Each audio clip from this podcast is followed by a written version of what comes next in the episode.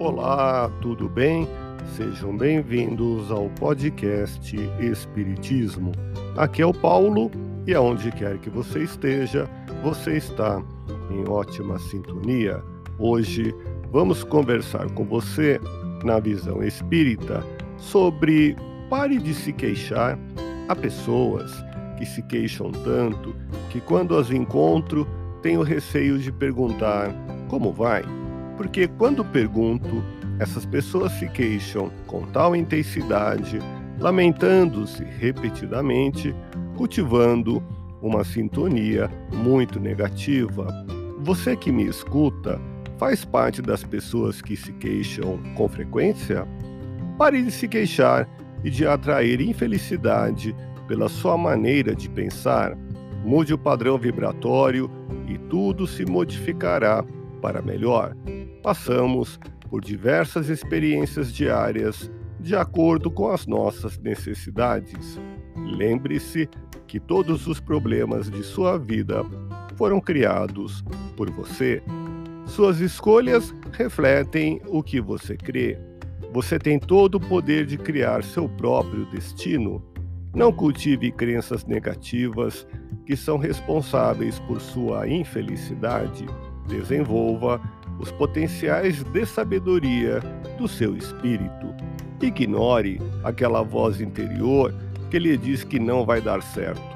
Escolha atitude mental positiva para obter bons resultados nesta existência e viva melhor.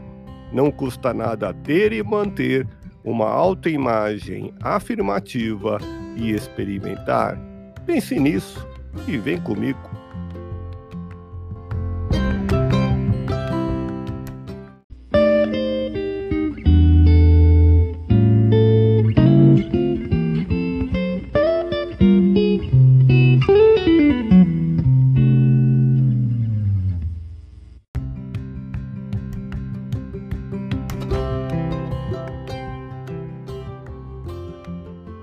Estamos iniciando, harmonizando a mente na paz do Cristo, nesse sentimento de convívio fraterno, pela comunhão de intenções e pensamentos voltados para o bem, a caridade e o amor ao próximo.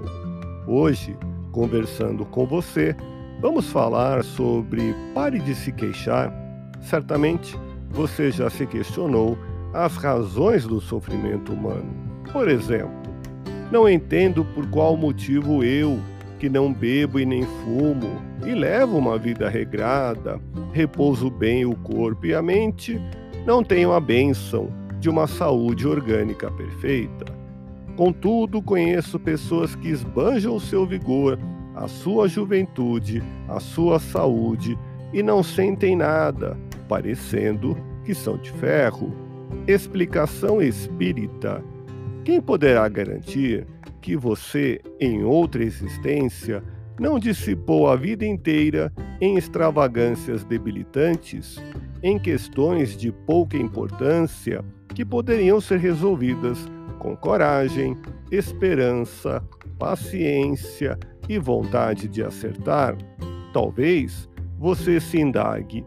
Não entendo por que estudo tanto, leio e releio livros tenho aulas particulares de idiomas, faço cursos e não consigo aumentar meus conhecimentos, sendo reprovado em exames a que me submeto para melhorar o meu padrão de vida e de minha família. Explicação espírita: quem poderá dizer que em outra encarnação você não foi uma pessoa muito inteligente ou um renomado cientista? Que utilizou o seu talento e o seu saber para o prejuízo do seu semelhante?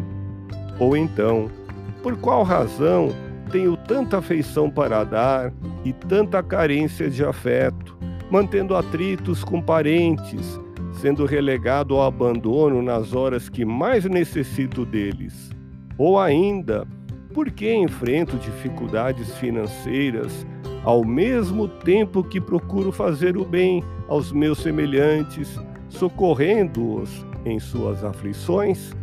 Explicação espírita: quem poderá afirmar que em outras oportunidades você não provocou dificuldades para parentes de trato difícil, tirando-lhes a alegria de viver, ou então, tendo muitos bens, os utilizou apenas para a satisfação de seus desejos pessoais.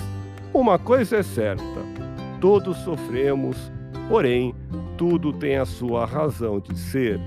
Colhemos o que plantamos. A vida nos dá de conformidade com aquilo que nós lhe damos.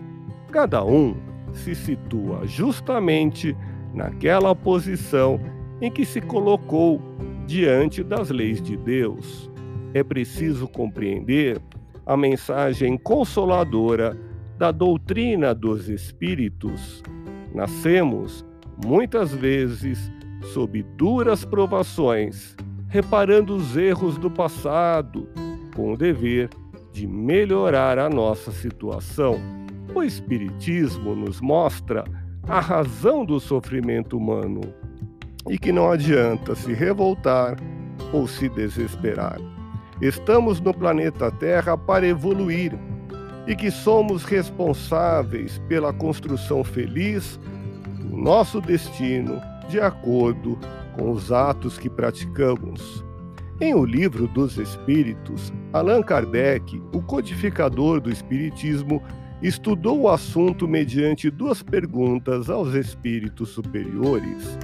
Na questão 258, antes de nova encarnação corpórea, o espírito tem consciência e previsão do que lhe vai acontecer durante a vida? Resposta: ele mesmo escolhe o gênero de provas que deseja sofrer. Nisso consiste o seu livre-arbítrio.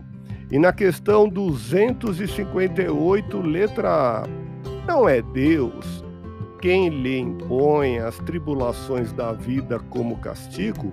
Resposta: nada acontece sem a permissão de Deus, porque foi Ele quem estabeleceu todas as leis que regem o universo.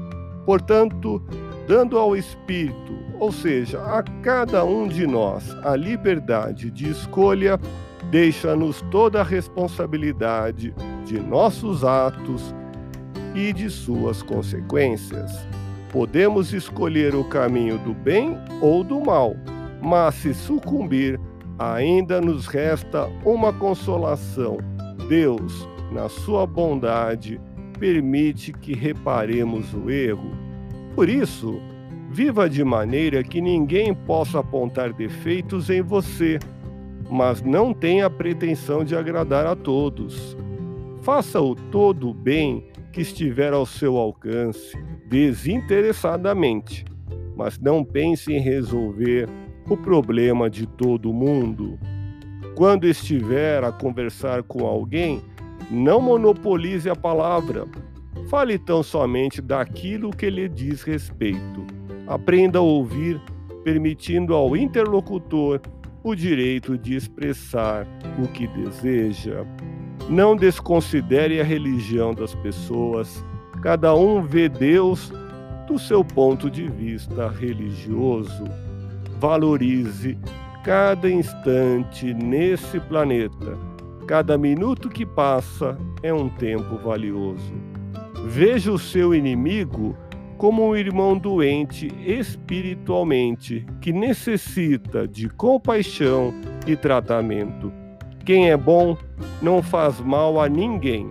Quem procura ser bondoso sabe perfeitamente que todo malefício que se faz contra o próximo, a si mesmo é que se faz. Lembre-se desse ditado: quem é prudente pensa tudo quando fala, mas não fala tudo quanto pensa. Acredite em sua força interior e tenha certeza que caminhando no bem, teremos sempre a ajuda dos bons espíritos em nossa vida, manifestando-se sob diversas formas, mesmo quando não percebemos.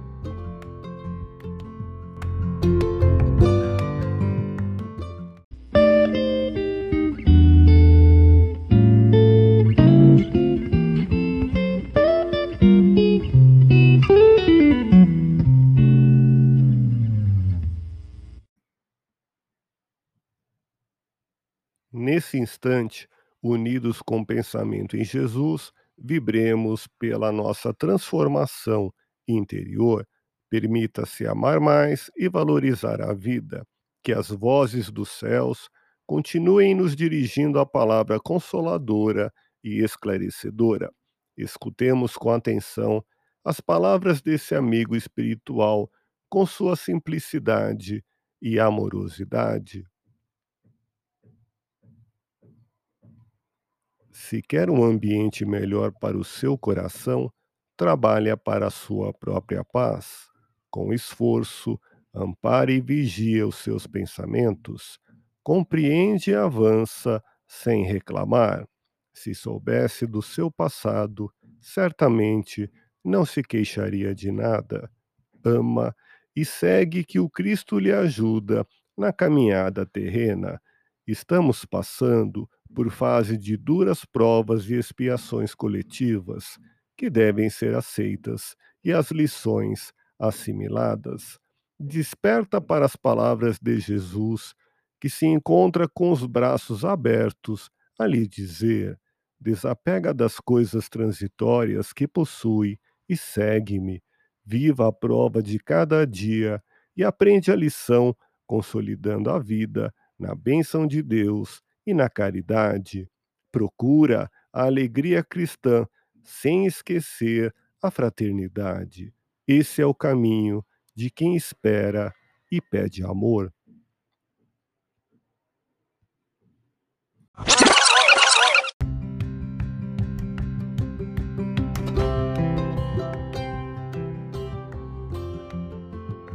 Quer uma dica de leitura? Confira a obra Vida Feliz, ditada pelo espírito Joana de Ângeles e psicografada por Divaldo Pereira Franco. Neste livro, publicado em 2015, Joana de Ângeles apresenta aos milhares de corações sedentos de amor e compreensão lições evangélicas que procuram aliviar as angústias e incertezas através da psicografia de Divaldo Franco, a mentora Joana de Ângeles nos ajuda a superar os desafios diários por meio de 200 mensagens portadoras de estímulo, otimismo, coragem e esperança. Há mil formas de se conhecer, há dez mil formas de se crescer, há o infinito de possibilidades. Explorar-se é ampliar-se Dê a você mesmo a chance de tomar mais espaço na vida, vivendo além de seus limites. Expandir-se é dar a Deus o direito de ser mais você. Esta obra propiciará novo ânimo a todos que desejarem alcançar o objetivo de ter uma vida feliz.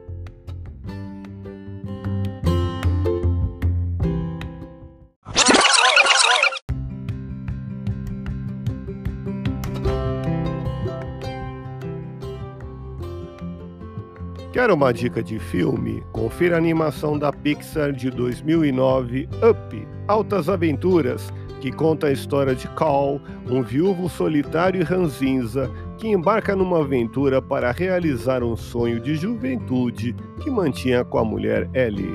Os dois queriam descobrir o paraíso das cachoeiras, um ponto pouco conhecido situado na América do Sul.